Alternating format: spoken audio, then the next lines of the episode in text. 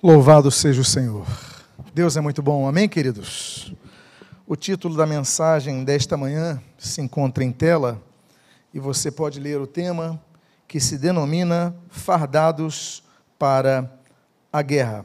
Eu convido a que você abra a sua Bíblia na carta que Paulo escreve aos Efésios, capítulo de número 6. Efésios, capítulo de número 6. E aqueles que se encontrarem e que desejarem manter o costume que o Senhor Jesus manteve, em acordo com Lucas capítulo 4, colocando-se de pé para a leitura inicial da palavra, então convido que os irmãos assim procedam. Eu gostaria de ler apenas o final do versículo de número 13, onde lemos: Portanto, Tomai a armadura de Deus. Início do versículo 13. Portanto, tomai a armadura de Deus. Oremos. Pai amado, Deus bendito, lemos a tua santa e preciosa palavra e pedimos, Deus, fala conosco nesta manhã. Fortalece a nossa vida, edifica em tua palavra a nossa fé.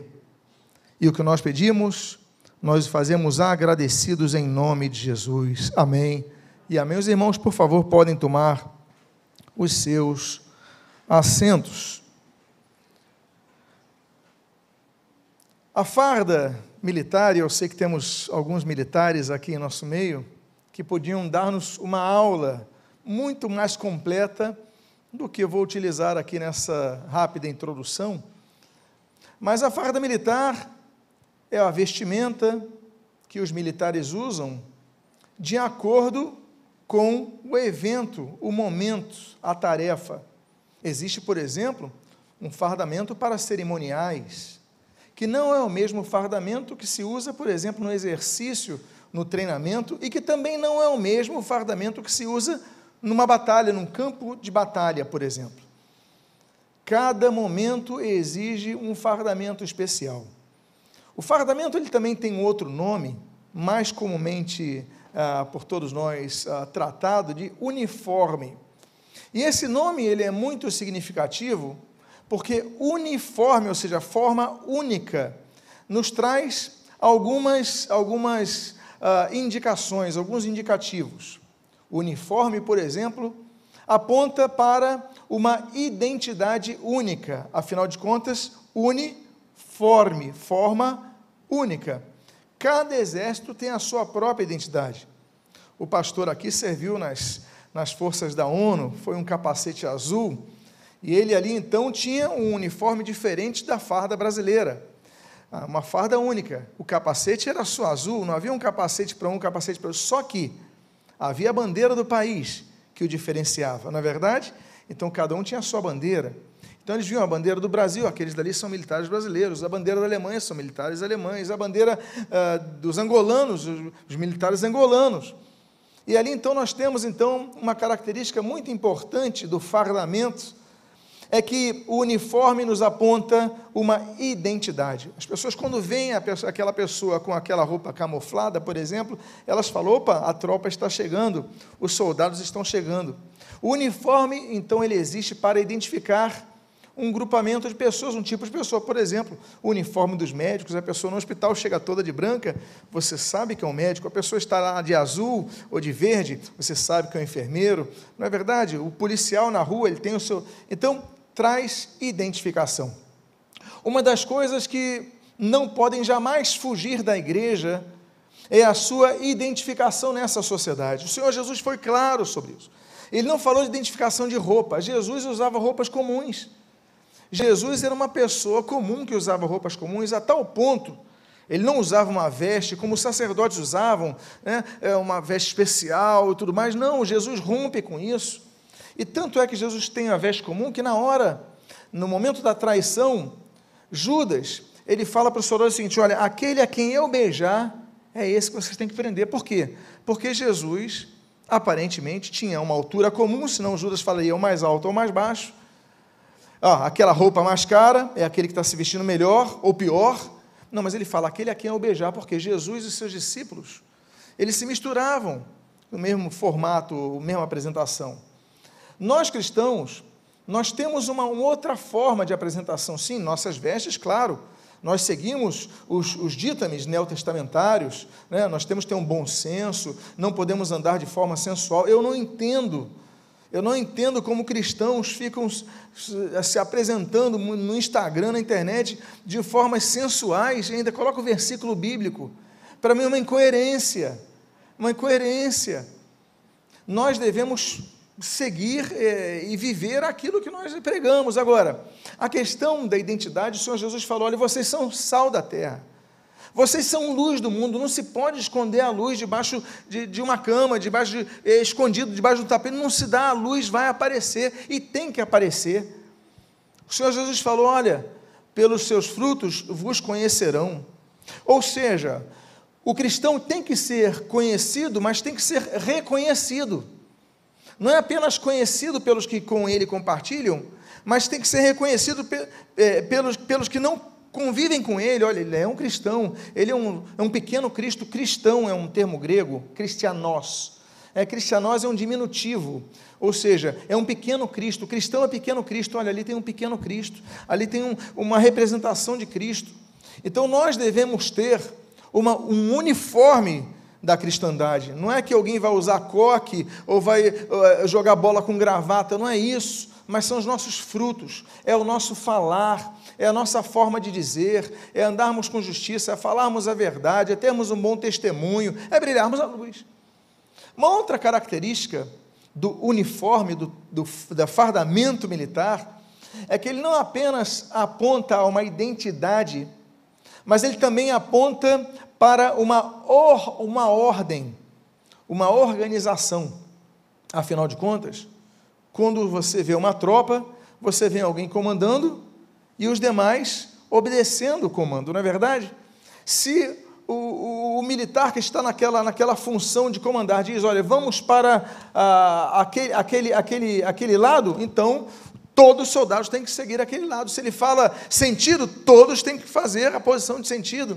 Ou seja, o fardamento militar, ele demonstra organização, não demonstra bagunça. A igreja tem uma ordem. A igreja, o culto ao Senhor tem uma ordem, é o culto racional ao Senhor, tem uma ordem, tem um momento. Alguns chamam isso de liturgia, né? depois falaremos do termo grego liturgia, liturgos, mas o fato é que existe uma ordem, existe um momento, existe um momento para nós louvarmos, existe um momento para nós ofertarmos, existe um momento para nós é, confraternizarmos, mas existe um momento para nós ouvirmos a palavra. Então, aquilo que nós dizemos, olha, desliga o seu celular nessa hora não fica atendendo. Tem pessoas que atendem o celular no meio do culto. Tem pessoas, não, eu vou aconselhar o irmão no meio do culto. Não, há momento para tudo. Esse é o momento de nós ouvirmos a palavra. Não, não é ficar respondendo e-mail, dando curtida na internet, não. É ouvirmos a palavra. Senhor, fala comigo nesta manhã. Senhor, fala comigo nesta noite. Nesse momento que eu estou ouvindo, é focarmos na palavra de Deus. Então demonstra organização. Outra coisa, que o fardamento militar nos apresenta é não apenas organização, mas é submissão. É submissão, é, é, é, é aquele sentido de ordem hierárquica que a Bíblia apresenta de capa a capa. A Bíblia, até mesmo na proto-história humana, até mesmo na criação do homem, nós já vemos a função hierárquica nos céus. É, Satanás, o querubim ungido da guarda, é, é, é, Ezequiel capítulo 28, Isaías capítulo 14, tantos outros textos falam dessa estrutura. Aí Deus, quando cria o homem, cria uma estrutura. É, olha, o homem, cabeça do lar, porque é melhor? Não, é porque para que haja ordem. É para que haja ordem. Ah, mas o, o, o major é, é, é, melhor do que o tenente? Bom, nem sempre, mas, mas tem que ser obedecido, porque ah, para que haja ordem. Então, na casa a mesma coisa, pais e filhos, filhos têm que submeter aos seus pais. Ah, porque são melhores? Não, porque para que haja ordem. Jesus, quando ele ensina aquela oração chamada do Pai Nosso, Mateus capítulo 6, naquelas, naqueles contextos, né, dos três capítulos do Sermão do Monte, Sermão da Colina, né, Mateus capítulo 5, 6 e 7, o Senhor Jesus, olha, seja feita a tua vontade aqui na terra como é nos céus. Né? Então ele fala do, do, da, da a vontade de Deus cumprida de ordem de cima, de, de cima para baixo. A Bíblia fala principados, potestades, dominadores, é, do, fala sobre o mundo espiritual, é, toda a organização hierárquica. Então, a, o fardamento, a armadura, mostra sobre isso. Tanto é que nas fardas militares, no uniforme, existem as as patentes aqui no ombro, não é isso? Você sabe, olha, esse daqui é tenente, esse daqui é capitão. Ou seja, você se adequa em relação a isso. Igreja é isso. Agora, o que, é que nós podemos aprender com tudo isso? Primeiro, eu coloquei aí a imagem, vocês estão vendo em tela. Essa é uma armadura romana.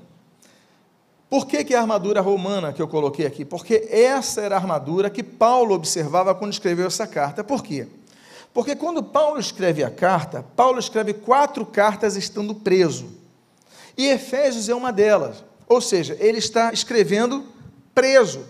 Qual é a companhia de um preso? Bom, se você não tem outro preso em tela, a única companhia que você vê circulando é qual? A dos soldados. Então, Paulo, quando observava pelas celas os soldados andando, aí observava ali, ali por fora, ali a janela, ali soldados marchando, ouvia, ele sempre via imagens semelhantes como essa. Essa daí é um tipo de soldado do Império Romano, e você vê o traje dele.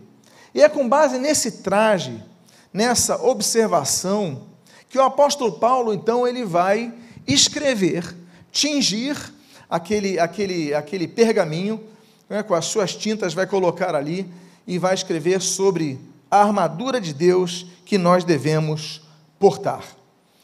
E no versículo 13, então, eu continuo o texto que nós iniciamos, com o qual nós iniciamos a leitura.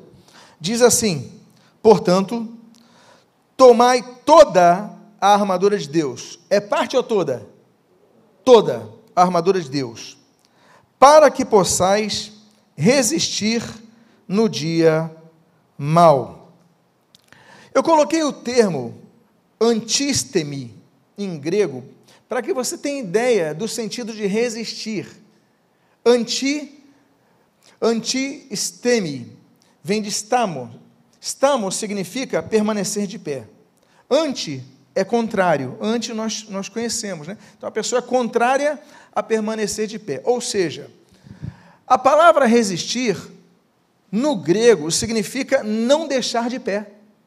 Não deixar que a pessoa fique de pé. Eu não sei aqui quantos fizeram, fazem jiu-jitsu, mas o jiu-jitsu é uma luta que se luta onde? De pé ou no chão?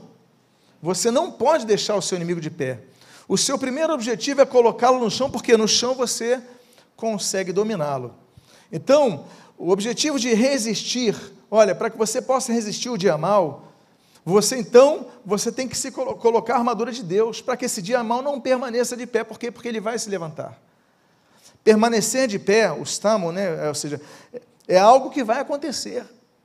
A Bíblia não é aquele livro de heróis, ainda que nós temos os heróis da fé, o, o, herói da nossa salvação. Claro, temos heróis na Bíblia, mas não é aquele livro heróico que só fala dos superpoderes, não fala de fraquezas, não fala das fraquezas. A Bíblia fala de, de situações e nunca prometeu uma vida fácil aos que sigam Jesus. Não diga, olha, venha para Jesus e você não vai ter mais problema nenhum. A Bíblia não fala sobre isso. Ó, venha para Jesus e você não vai ser perseguido. Venha para Jesus, você não vai ter isso, não vai ter aquilo, seu corpo vai ficar incorruptível, ou seja, você não vai mais ter enfermidade. Não, nosso corpo é incorruptível, 1 Coríntios capítulo 15, nós um dia teremos no céu. Claro, nosso corpo é corruptível, ele fica enfermo, e Deus, pela sua misericórdia, ele pode nos curar, como fez, e, e a oração pode fazer isso, nós intercedendo a Deus, pedindo a Deus, Deus pode nos curar pela medicina, pela oração, de maneira miraculosa, como nós vemos em tantos relatos, relatos da Bíblia. Claro, é, Isaías capítulo 38 e outros, né, Deus intervém e cura e ressuscita, claro que isso. Agora, a Bíblia diz que nós temos o dia mau. A Bíblia diz, não, não diz que o cristão não tem dia mau. Eu, você, todos nós temos dias maus, dias difíceis, dias de choro. Eclesiastes 3 fala sobre isso. Há tempo de rir, mas há tempo de quê? De chorar. O choro também pode durar uma noite. A alegria vem pela manhã, mas o choro vem. A dificuldade vem. A luta vem. o desânimo vem, o dia mal vem.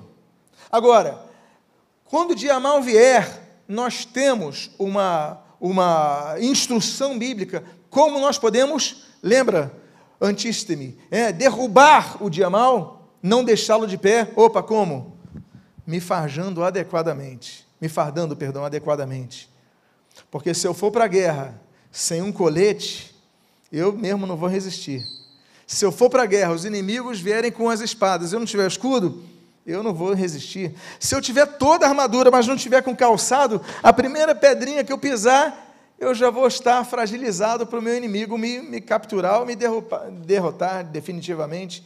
Então, nós devemos portar toda a pan, paz, é, toda a armadura de Deus para resistir. Devemos resistir.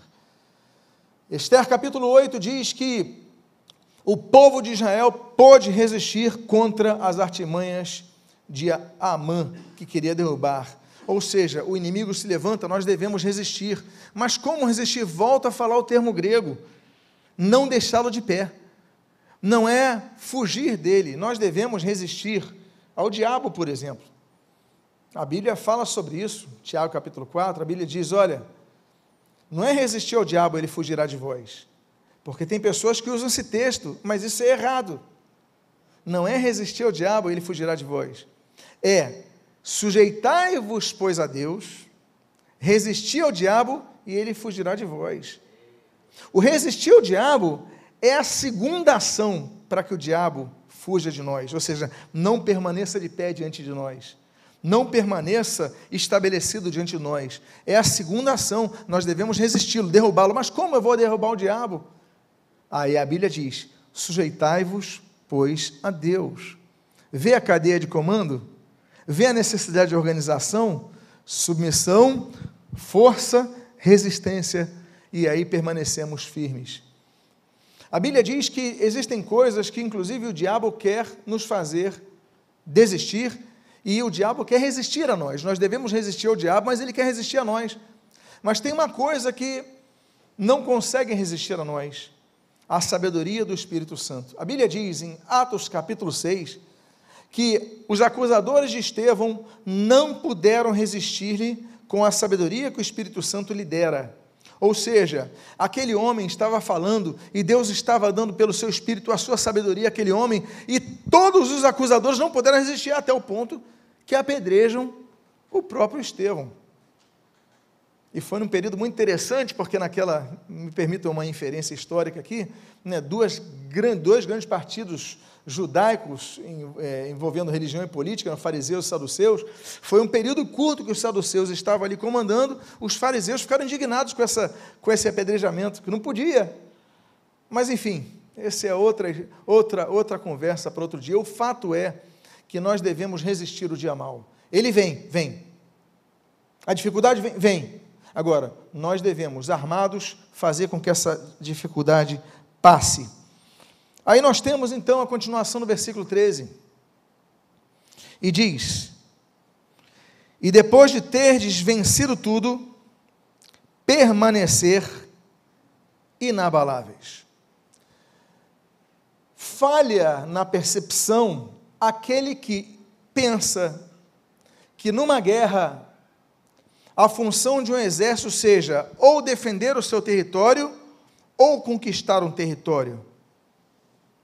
Ele sabe muito bem disso, que não é esta a função, não é, é, é, é esta a função de um exército numa guerra.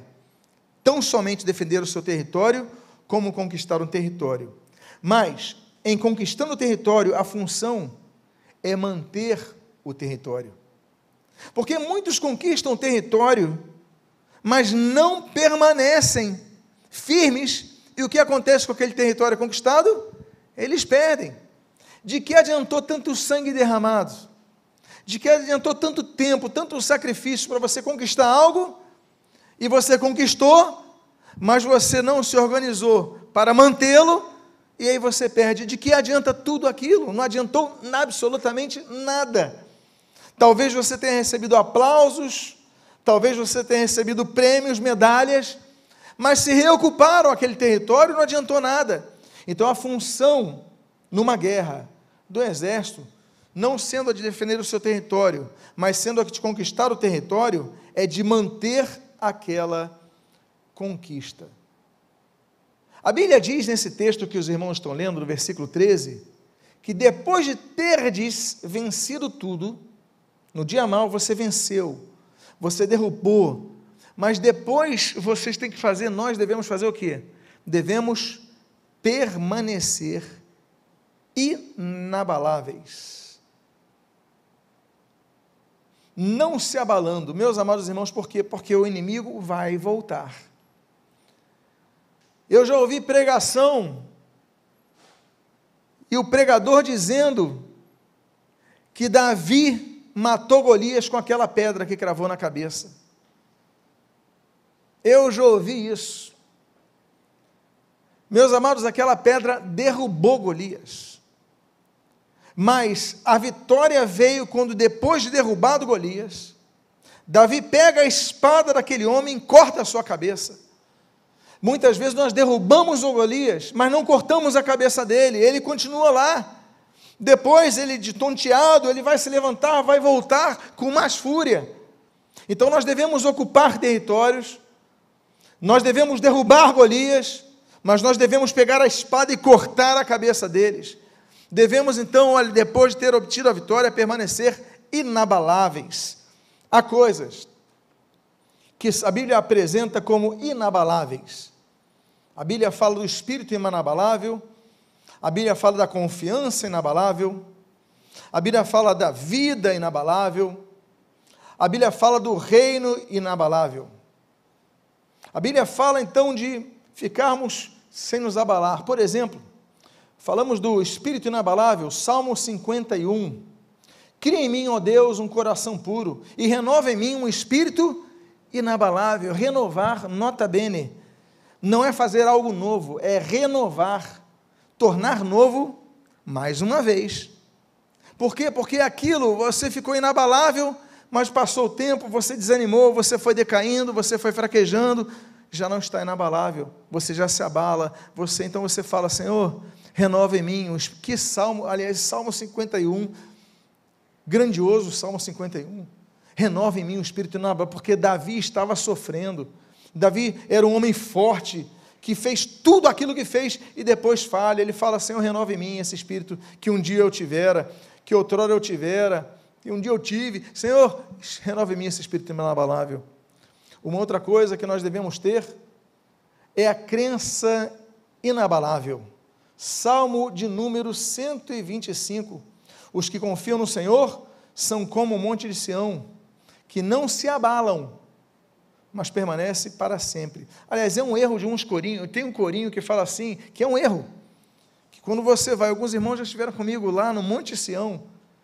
Não são, é, porque o corinho diz assim: os que confiam no Senhor são como os montes de Sião. Não existem montes de Sião. Sião é um, é um monte só. É um, é um trecho ali. Não existem montes. É o monte de Sião, singular. E aí esses cristãos não se abalam, permanecem para sempre, como o Monte de Sião, que é o Monte Moriá, permanece até o dia de hoje, que fica em frente ao outro monte, no singular, Monte das Oliveiras. Você não fala os montes das oliveiras. O fato é que outra coisa que nós devemos ter inabalável, além do espírito inabalável, é a nossa confiança no Senhor inabalável. Em todo momento confiarmos no Senhor. Há uma outra coisa inabalável. Hebreus capítulo número 12 diz que nós havemos receber um reino inabalável. O reino de Deus não se abala, os reinos se abalam. O Brasil se abala. Crises políticas, crises econômicas. A Inglaterra poderosa, Inglaterra vitoriana, se abala. É, perspectivas da invasão da, da grande armada espanhola se abalaram. É, o, o grande império russo e depois o czarista foi abalado, a Revolução Russa, 1917. Aí depois a, Revolução Soviética, né, o, o bolchevismo, e aí ocupam aquilo, e o comunismo se abalou, em 1991 caiu aquele império. Grandes impérios se abalam, como não dizer do Império Romano? Mas nós recebemos do Senhor um reino inabalável. Uma terceira, uma quarta coisa que é inabalável, deve ser nosso trabalho ao Senhor 1 Coríntios capítulo 15, versículo 58.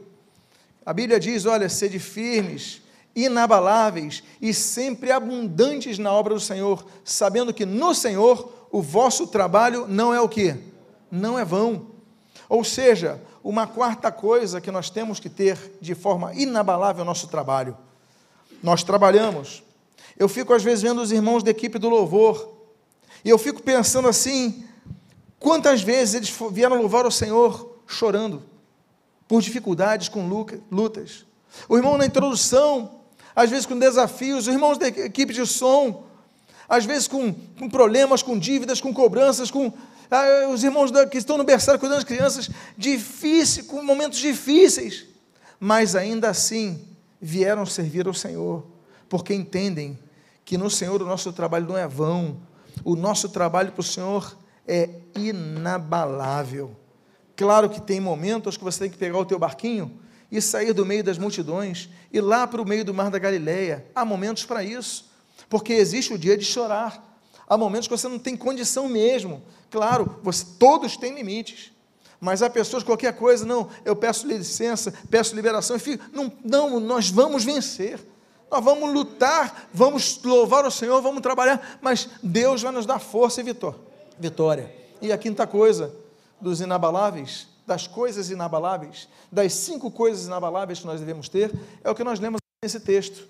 Olha, depois de termos vencido, a questão então não é vencer, mas a questão é, depois de vencermos, permanecermos inabaláveis. Quantos venceram grandes desafios na sua vida e depois, hoje em dia, não estão mais com Cristo?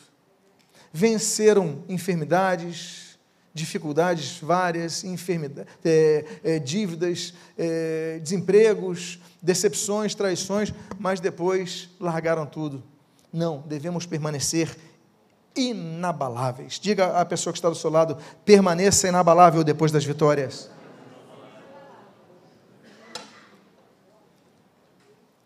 E agora então, nós vamos para a armadura de Deus. A Bíblia diz: Estai, pois, firmes, cingindo-vos com a verdade.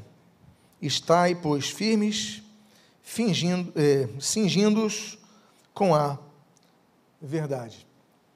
Aquela palavrinha grega, perisosamenoi, vem de peri, ao redor, daí vem perímetro, não é isso? Perícope, tudo que tem peri na frente é ao redor. E ali, zong-me. Zong-me é envolver. O que, que significa então cingindo-vos? Porque nós então utilizamos o cinto. Os soldados usavam cinto. Ou seja, envolviam a sua, a sua, a sua armadura com um cinto, envolviam. Nós devemos envolver toda a nossa armadura com algo que nunca pode nos fugir. O que?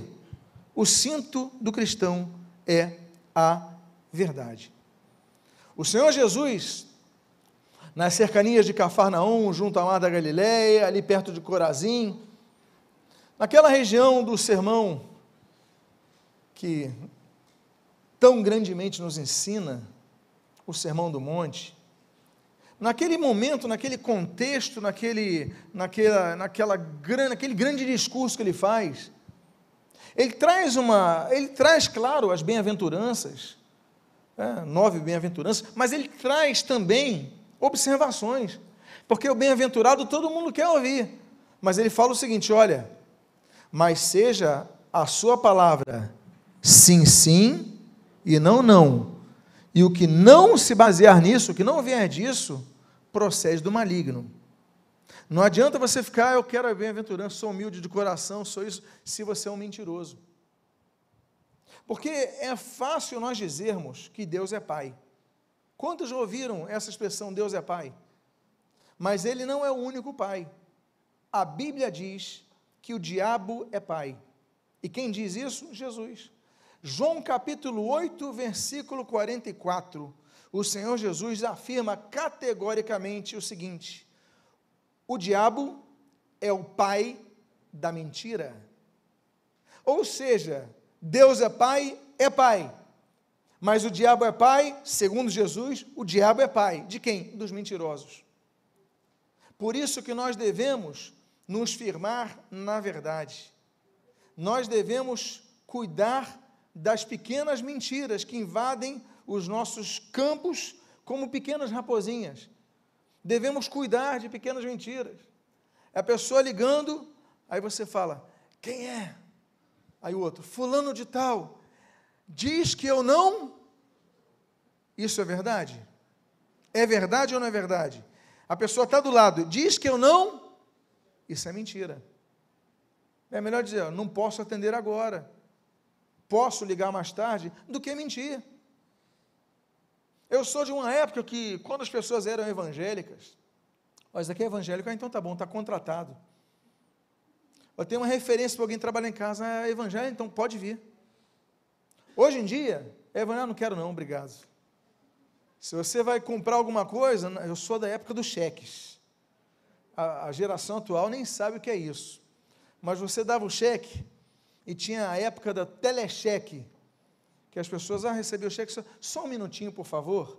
Ligava, olha, eu quero saber se o, se o CPF, CNPJ, eu posso liberar e tal, e você esperava uns minutos e liberava o cheque. Quando era cheque da igreja, a pessoa falava assim, Ih, não, precisa não, pode, pode entregar. Hoje em dia, se é cheque da igreja, você espera três horas, porque a pessoa liga para o primeiro, para o segundo, vê na internet, pesquisa, e muitas vezes não libera. Porque o cristão já não tem aquela imagem de quem anda na verdade.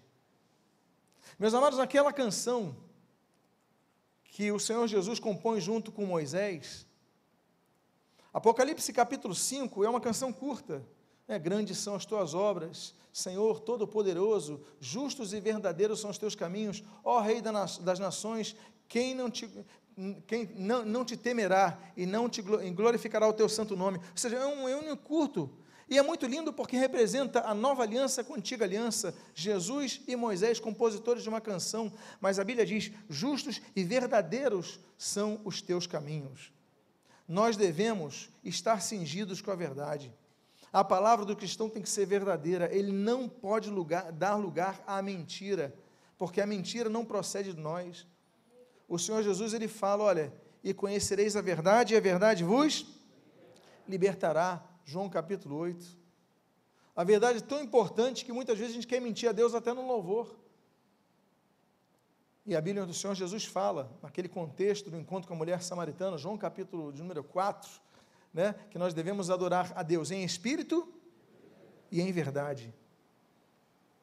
E quantas vezes o Senhor Jesus, para aquela população que era tão mentirosa, ele usa uma terminologia que é uma terminologia judaica da repetição. Porque, por exemplo, no hebraico não existe superlativo. Então não existe santíssimo no hebraico.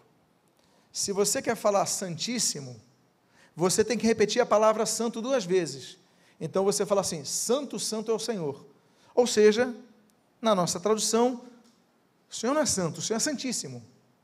Tanto é que em Isaías capítulo 6 nós temos uma terminologia que não se usa no hebraico as, as, três vezes a palavra. Que os serafins, aliás, a única menção dos serafins na Bíblia está em Isaías capítulo 6. E a, a Bíblia diz assim: que eles falam assim: Santo, Santo, Santo é o Senhor dos Exércitos. Eles falam três vezes: Kadosh, Kadosh, Kadoshim. Ou seja, não é, Deus não é nem santíssimo, é mais do que isso. E o Senhor Jesus usa essa expressão judaica do superlativo pela repetição para aquele grupo que era mentiroso. E o Senhor Jesus, na tradução, inclusive do grego, é traduzido assim: ele fala assim: em verdade, em verdade vos digo. Porque para eles não bastava você dizer, é verdade. Então Jesus falou ali, eu falo assim, não existe o termo verdade, verdadeirissimamente vos digo. Não existe isso no português, mas é como se fosse, olha, eu vos digo com verdade verdadeira. Não é verdade que vocês falam, não. E é Jesus então alerta eles: olha, a verdade, essa verdade que liberta, é a verdade que tem que traduzir a vossa vida, que tem que ser o cinto que segura as peças da armadura. Então, essa é a primeira peça da armadura. Ande na verdade. Diga à pessoa que está do seu lado: ande na verdade.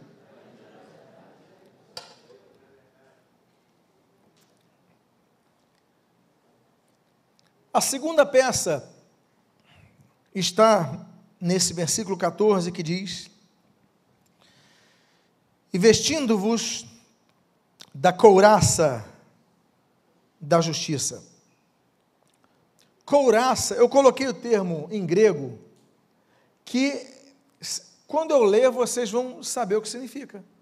Olha aqui, tórax.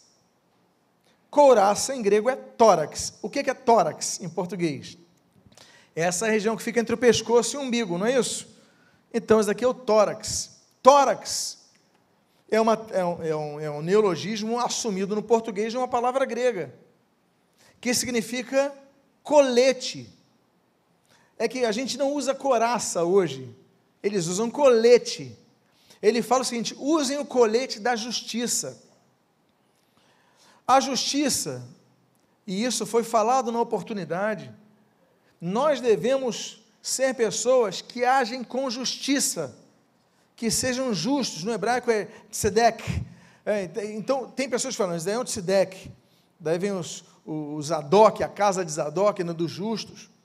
A Bíblia fala sobre ser justo. A Bíblia cita várias pessoas como justas. É, é, Noé era um justo, é, é, Abraão justo, Daniel justo, mas quem é justo? A Bíblia cita eles como justos, mas não justos para a salvação, porque a Bíblia diz em Romanos capítulo 3 que não há um justo sequer, sequer há um justo nessa terra.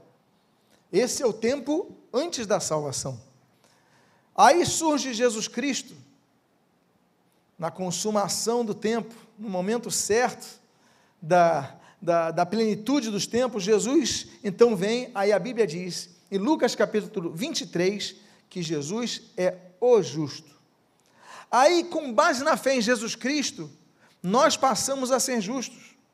Existe uma frase que é repetida quatro vezes na Bíblia. Aliás, é a única menção do termo fé no Antigo Testamento, está em Abacuque 2,4. O justo viverá pela fé. Aí esse texto é repetido em Romanos capítulo 1, 17. Martinho Lutero, na Reforma Protestante, usa essa base. O justo viverá pela fé. Também o apóstolo Paulo repete isso em Gálatas 3,11: o justo viverá pela fé. O autor aos Hebreus repete isso em, em, em Hebreus capítulo 10, versículo 38: o justo viverá pela fé. Nós vivemos é pela fé em Cristo, não pela fé no líder, não pela fé na denominação, não pela fé nos talentos, não pela fé no tempo de igreja, não pela fé na igreja, é pela fé em Cristo.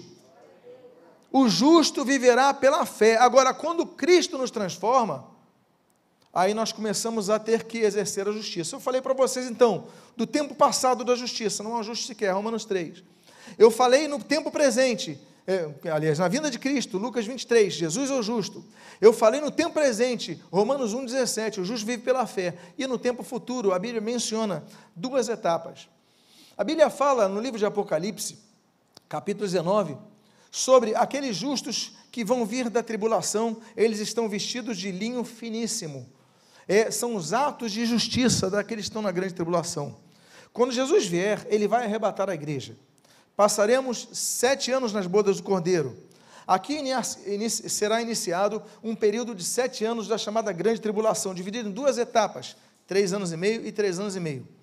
Nesse período, principalmente no recrudescimento das perseguições, a igreja, que vai acontecer em todo o período dos sete anos, é, no segundo período, o recrudescimento vai acontecer mais com a nação de Israel.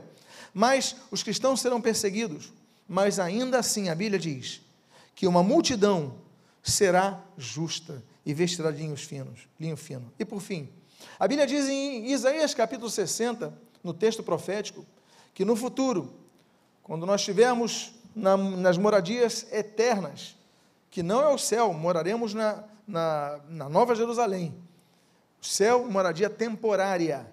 Mas nós então, todos na terra serão chamados de justos. Nós devemos então hoje praticar a justiça, sermos justos. E esse é o nosso colete, é o que protege os órgãos vitais de nosso, nossa armadura. Mais um elemento da armadura está no versículo número 15, Quando a Bíblia diz: calçai os pés com a preparação do Evangelho da paz. Quão formosos são os pés daqueles que anunciam as coisas boas, não é verdade? Romanos capítulo 10. Os pés, os pés representam fragilidade. Porque você pode estar completamente armado, você pode estar com o melhor colete, a melhor espada, o maior escudo, capacete, mas se você for para a guerra sem o calçado e pisar numa pedrinha pontiaguda, o que acontece? Você não consegue andar. Pastor, o senhor pode estar com todo o seu equipamento, toda a arma, pode estar com um fuzil em mãos, mas se estiver descalço, conseguirá avançar? A paz que excede a todo entendimento, é essa paz que Jesus nos dá. Não é uma paz que aponta o momento de ausência de guerra, até porque não existe esse momento para nós. Estamos em guerra constante. Um dia entraremos na paz. E a paz que o Senhor nos dá, deixo-vos a paz, a minha paz vos dou, não vou lá dou, como a dá o mundo, João capítulo 14. Essa paz é a paz de espírito, para que nós passamos as tribulações em paz, perseguições em paz, dificuldades em paz, perseguições em paz. É uma paz que só Jesus pode dar. Mas, meus amados, os pés então demonstram isso, calçados com a preparação do Evangelho da paz. Meus amados irmãos, os pés, eles apontam outra coisa. Apontam a sujeira escondida. Porque você pode estar totalmente equipado e limpo. Mas se você andar descalço, na parte dos seus pés haverá o que? Sujeira. Diante do Senhor, então, nós devemos tirar os nossos calçados. É isso que ele quis dizer em Êxodo capítulo 3, quando os Moisés, diante daquela sarça que ardia, ora, tira o calçado dos teus pés, porque a terra que você pisa é santa. Quer dizer, Moisés, você tem um título enorme, você tem formação, a melhor formação do Egito, você é filho de Faraó, você fala várias línguas, você conhece todas as ciências que estavam disponíveis no Egito. Mas diante de mim, não adianta vir com essa roupa toda bonita, não nem com a tua experiência de 40 anos de pastor em Midian, não. Tira a sandália dos teus pés, porque o lugar aqui é santo. Quem é santo aqui sou eu. Então a gente se despe de nossos títulos, a gente se despe de nossos sucessos, a gente se despe de, nossa, eh, de nossas condições, e diante de Deus estamos, descalços, dizendo: Senhor, só tu reinas em nossa vida. Pés os pés que carregam a presença de Deus, eles modificam o trajeto das circunstâncias. Josué, capítulo número 3. A Bíblia diz que aqueles sacerdotes que carregavam a arca, quando pisaram seus pés no Rio Jordão, as águas se abriram. Enquanto eles permaneceram com a arca da presença de Deus, o povo cruzou a arca. Foram canais de bênção.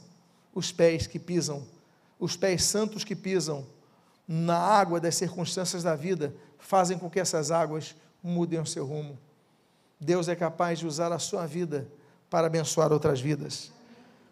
Eu fico me lembrando de uma pregação que eu acho que talvez um dos sermões mais famosos do mundo foi pregado por Jonathan Edwards, no dia 8 de julho de 1741, Pecadores nas mãos de um Deus irado, quando ele se baseia em Deuteronômio capítulo número 32, Olha, quando o Senhor resvalar os pés, e ele começa, e há uma revolução na Nova Inglaterra, um avivamento que jamais houvera antes nos Estados Unidos da América e que vai ecoar em todo o mundo através de uma pregação com base no texto: pecadores nas mãos de um Deus irado.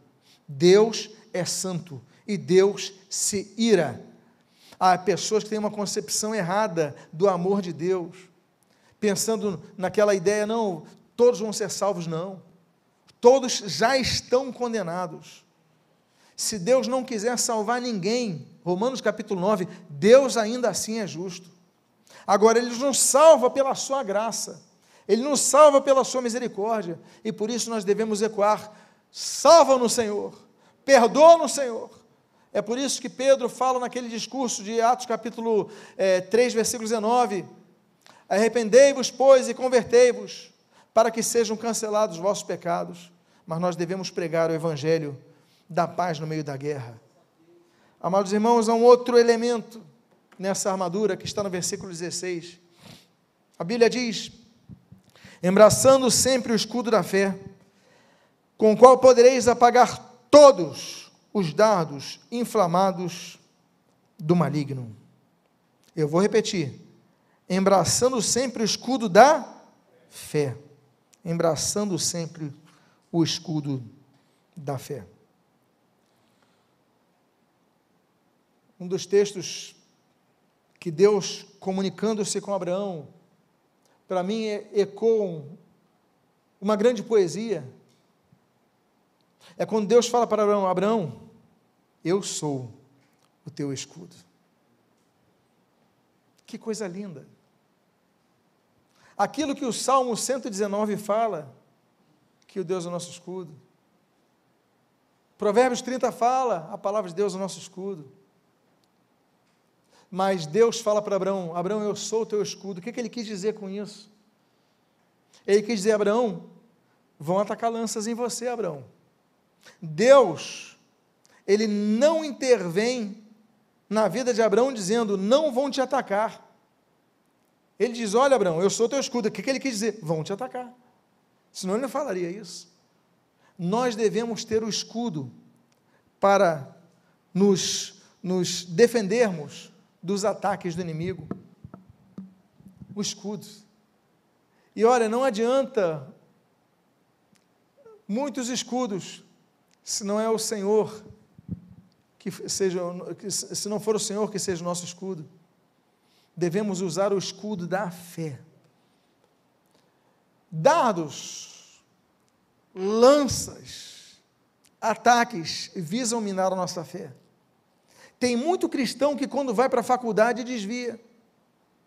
Tem muito cristão que quando começa a ler livros de pessoas que são ateias, eles naufragam na fé. Por quê? Porque eles não usam o escudo da fé. E a fé ela é construída, meus amados irmãos, por uma certeza, uma convicção. E a Bíblia diz: e a fé vem pelo ouvir, e ouvir pela pregação da palavra de Deus. Motivos pelos quais nós devemos ler a Bíblia sempre, orar sempre, pautados na Bíblia, e sempre ouvirmos a pregação da palavra de Deus, para nos fortalecermos na fé. Existe hoje uma moda de cristãos que não vão à igreja. Ah, não preciso ouvir a palavra, vão desanimando, vão desanimando, vão desanimando, daqui a pouco não vão mais, não tem mais fé nenhuma. Nós devemos ouvir a palavra de Deus constantemente, porque a fé vem pelo ouvir e ouvir pela pregação da palavra de Deus. E aí, com a fé, nós resistimos os dardos do inimigo. Há uma outra peça dessa, dessa, desse fardamento dessa armadura. A Bíblia diz assim: Tomai também o capacete da salvação. O capacete da salvação é individual. Coitado de Davi. Ele vai enfrentar Golias e Saul, na melhor das boas vontades, fala: usa a minha armadura. Quando ele vai colocar o capacete, eu fico imaginando o capacete sobrando. Ajuda ou atrapalha quando o capacete é muito grande? Atrapalha. O capacete tem que ser na medida. É interessante notar que a Bíblia diz em Isaías capítulo 59 que Deus nos dá o capacete da salvação. E aqui em Efésios capítulo 6 diz que nós devemos tomar o capacete da salvação. Nota, note, observe a correlação de Isaías 59 com Efésios 6. Deus nos coloca, mas nós devemos tomá-lo. O que quer dizer com isso? Nós devemos ter o nosso próprio capacete. Você não é salvo porque seu pai é salvo. Você não é salvo porque sua mãe é salva. Você não é salvo porque a sua avó é salva. O capacete você tem que colocar na sua cabeça ajustado ao seu tamanho. Nós devemos usar o capacete da salvação, devemos buscar as experiências com Deus, a nossa própria vida com Deus, a nossa própria intimidade com Deus. Aquele capacete de Golias pesava 60 quilos, imagina ele. Davi consegue pegar a espada, mas não, não ousou colocar o capacete que não era dele. O inimigo já estava no chão. Nós devemos então tomar o capacete da salvação. Há uma outra, há um outro instrumento nessa armadura. Mas se você notar, ele tem uma característica única. A Bíblia diz: e a espada do Espírito, que é a palavra de Deus. A característica única dessa ferramenta é que é a única arma de ataque. Até aqui, tudo que eu falei para os irmãos são elementos de defesa.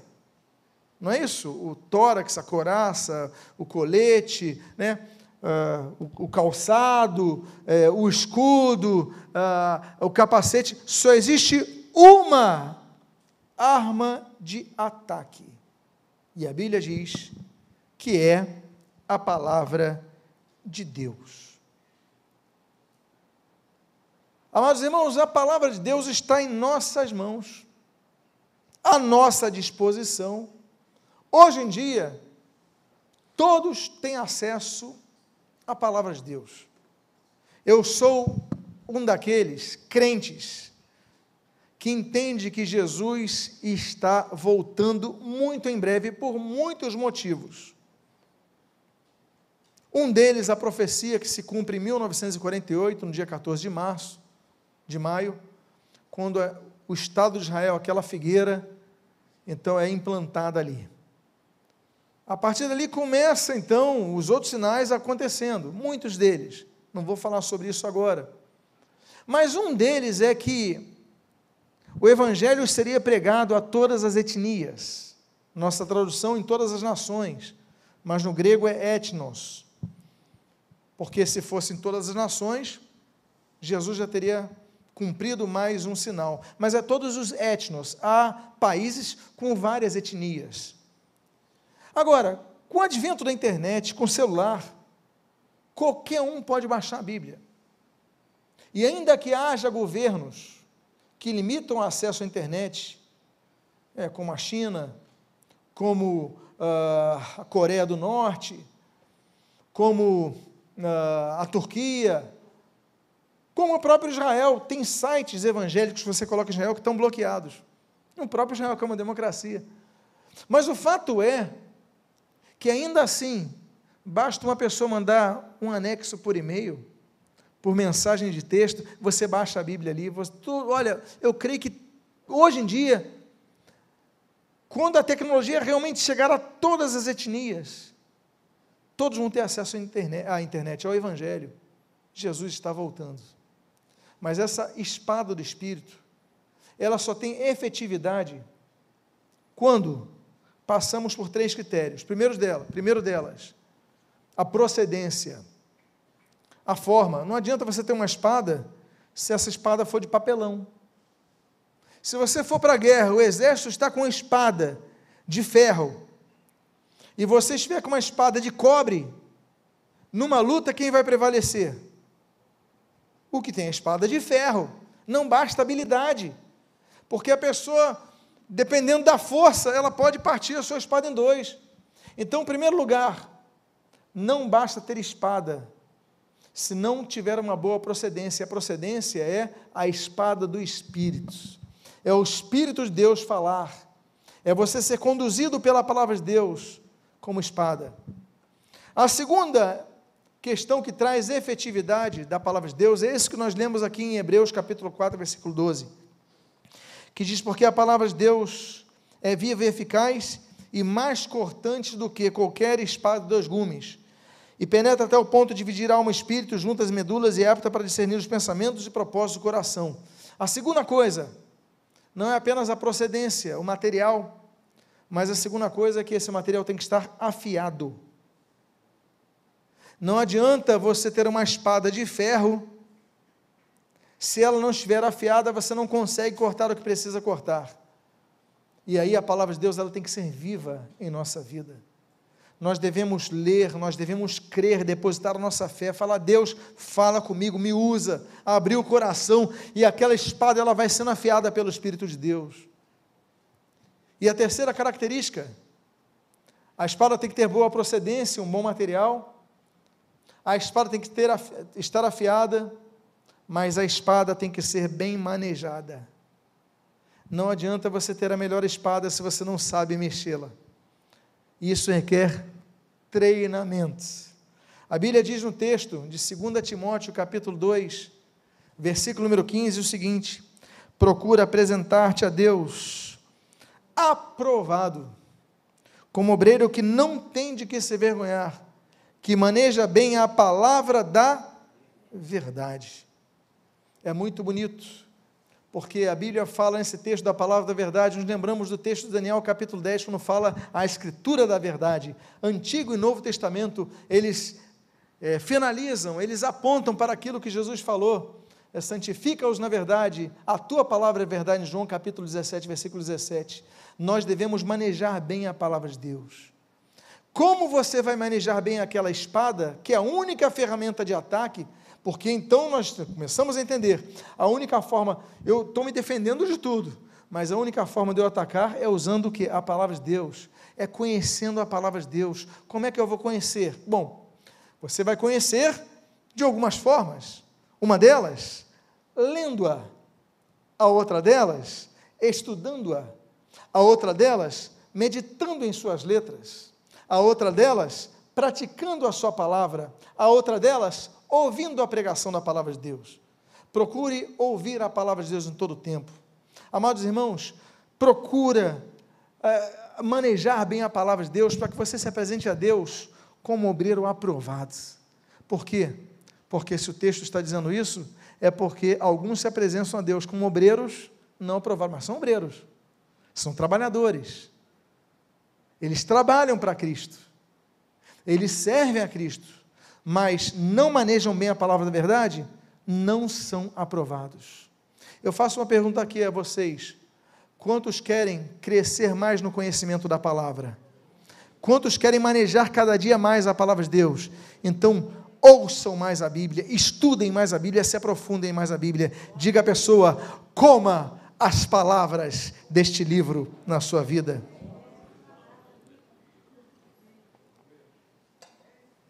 Eu caminho para a conclusão.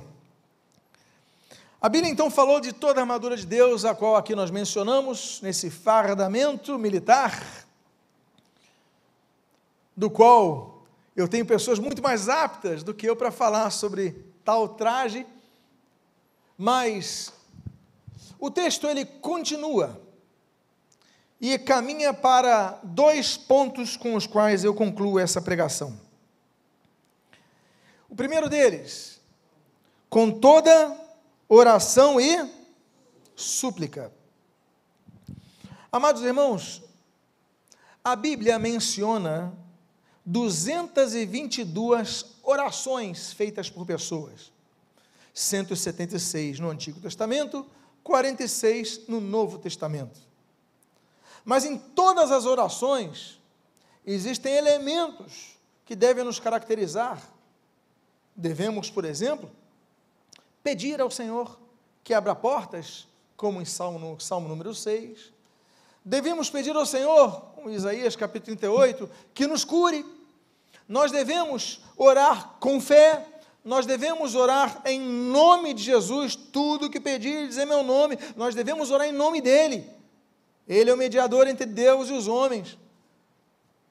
Nós devemos orar em todo o tempo, 1 Tessalonicenses capítulo 5, versículo 17, orai sem cessar. Nós devemos orar pelo não salvo, Judas, versículos 20 a 23, pelos que estão perdidos, devemos orar por eles. Nós devemos orar por nós mesmos, pedindo misericórdia, Senhor, da minha vida, me ajuda, me dirige, me direciona, me protege, me dá sabedoria, devemos pedir. Mas esse texto, ele está falando algo muito importante. Porque ele está falando da armadura de Deus, ele fala: olha, mas vocês têm que vestir toda a armadura de Deus para que vocês possam suportar um dia mal. Depois de vocês terem obtido a vitória, vocês permaneçam inabaláveis. Agora, entenda o seguinte: não é porque vocês estão armados que vocês devem deixar de orar. Agora, orar por quem? Só por vocês? Quando um soldado vai à guerra, ele vai sozinho? O Senhor é paraquedista. Se vocês têm a missão de ocupar um local, é, normalmente apenas salta uma pessoa ou saltam vários? São vários. E o que está atrás, ele faz o que com o que está na frente? Dá cobertura.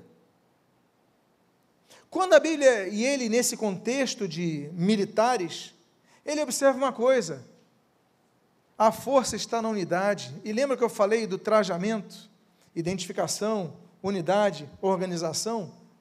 Ele fala: olha, vocês têm que entender o seguinte: vocês não estão sozinhos nessa guerra. O soldado não vai sozinho para a guerra. O paraquedista não vai soltar sozinho para ocupar um monte, não.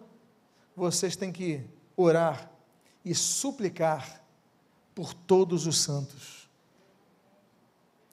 O soldado que pensa que está sozinho na guerra, além de lhe faltar compreensão da verdade, da realidade, lhe falta o entendimento de que ele só vai ter vitória se ele tiver alguém cobrindo ele.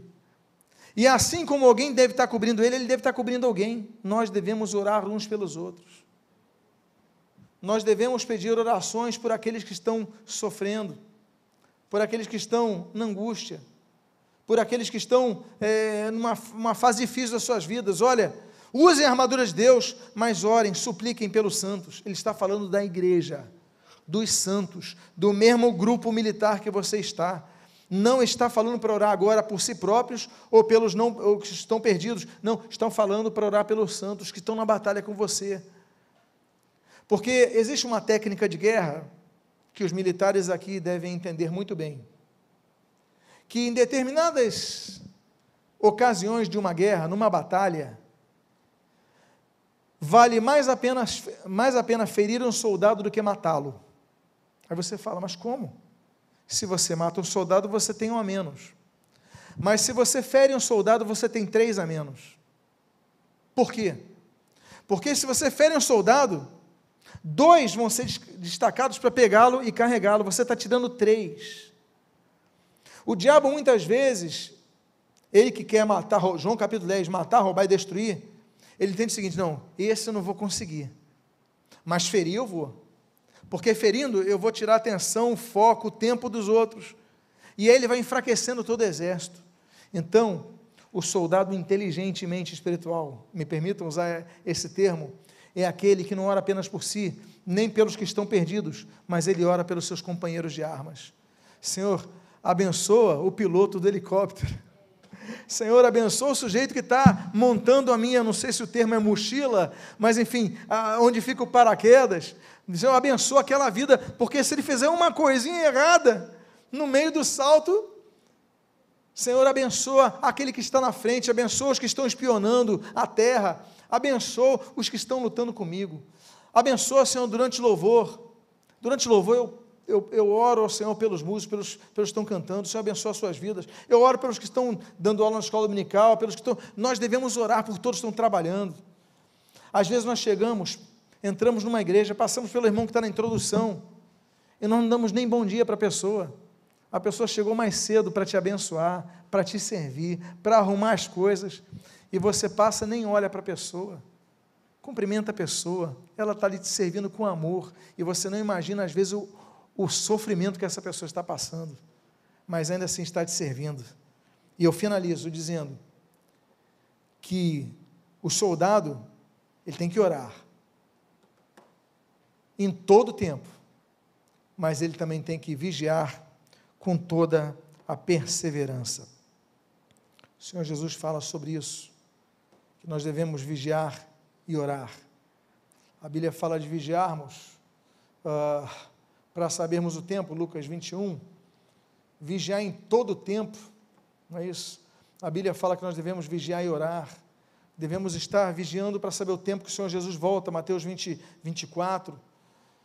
Marcos 14. Agora, nós devemos entender o seguinte: que os melhores soldados nem sempre sobrevivem na guerra, não pelo seu equipamento, não pela sua habilidade, não pelo seu, equipa, eh, pelo seu treinamento, mas porque piscaram os olhos na hora errada. Grandes soldados morreram na guerra porque cochilaram e aí se tornaram fáceis. Por isso, Jesus falou que nós devemos orar e vigiar. Não basta orar, temos que vigiar. E ele fala, vigiando com toda a perseverança. Eu fico imaginando Paulo, olhando para aquele vigia, ele acorda de madrugada, olha, e tem um, um vigia olhando. Ele falou: esse vigia é bom. Ele acorda cedo, está lá o vigia atento. Aí troca o turno, vem outro vigia, ele falou: é isso aí. Espírito Santo, obrigado. O segredo do cristão é vigiar com perseverança e não apenas um momento da sua vida. Eu convido a você a ficar de pé nesse momento. Eu gostaria de fazer uma oração para que nós possamos usar a armadura de Deus, para que possamos resistir no dia mal. E se você tem passado por momentos que diz, olha, eu não tenho usado todas as ferramentas dessa armadura, eu não tenho usado o escudo da fé, eu não tenho usado o cinto da verdade, eu não tenho usado o capacete da salvação, eu não tenho usado a espada do Espírito. Senhor, eu não tenho usado a coraça da justiça, Pai amado, que eu possa me equipar, fardar-me adequadamente, para que não apenas me defenda, mas conquiste. E para que não apenas conquiste, mas eu permaneça inabalável, orando e vigiando em todo o tempo. Abençoa as nossas vidas, Pai amado. Eu faço uma pergunta aqui, enquanto estão todos de olhos fechados orando ao Senhor. Eu gostaria de perguntar a alguém aqui nessa manhã que gostaria de entregar a sua vida a Cristo.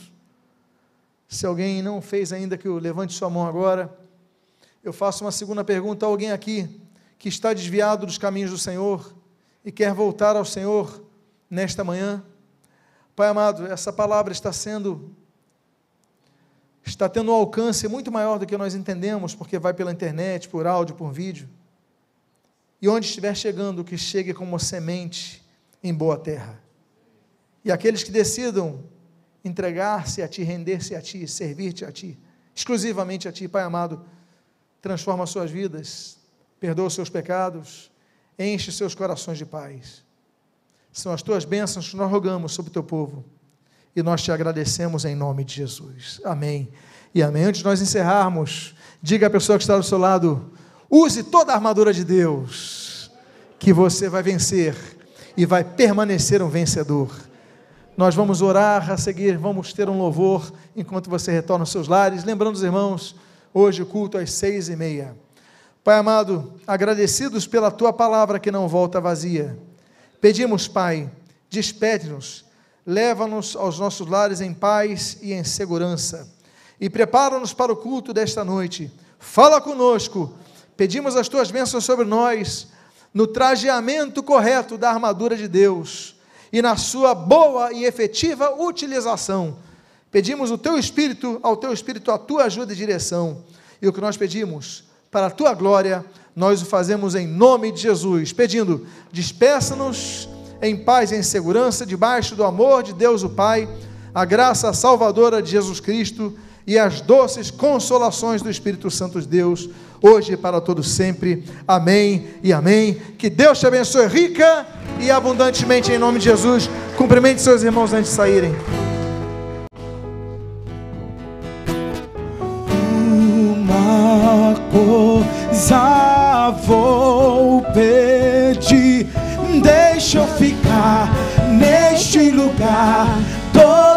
dias da minha vida uma coisa vou pedir.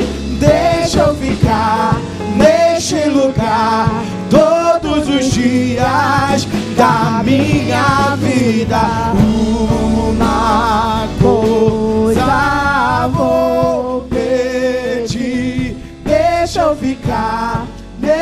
lugar todos os dias da minha vida. Uma coisa vou pedir, deixa eu ficar neste lugar todos os dias da minha vida.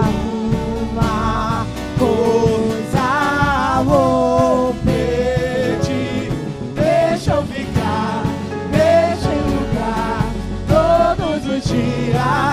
da minha vida. Adoramos aquele que faz vento aos teus anjos. Nós adoramos aquele que faz fogo aos teus ministros. Nós adoramos, nós adoramos aquele que faz vento aos teus anjos.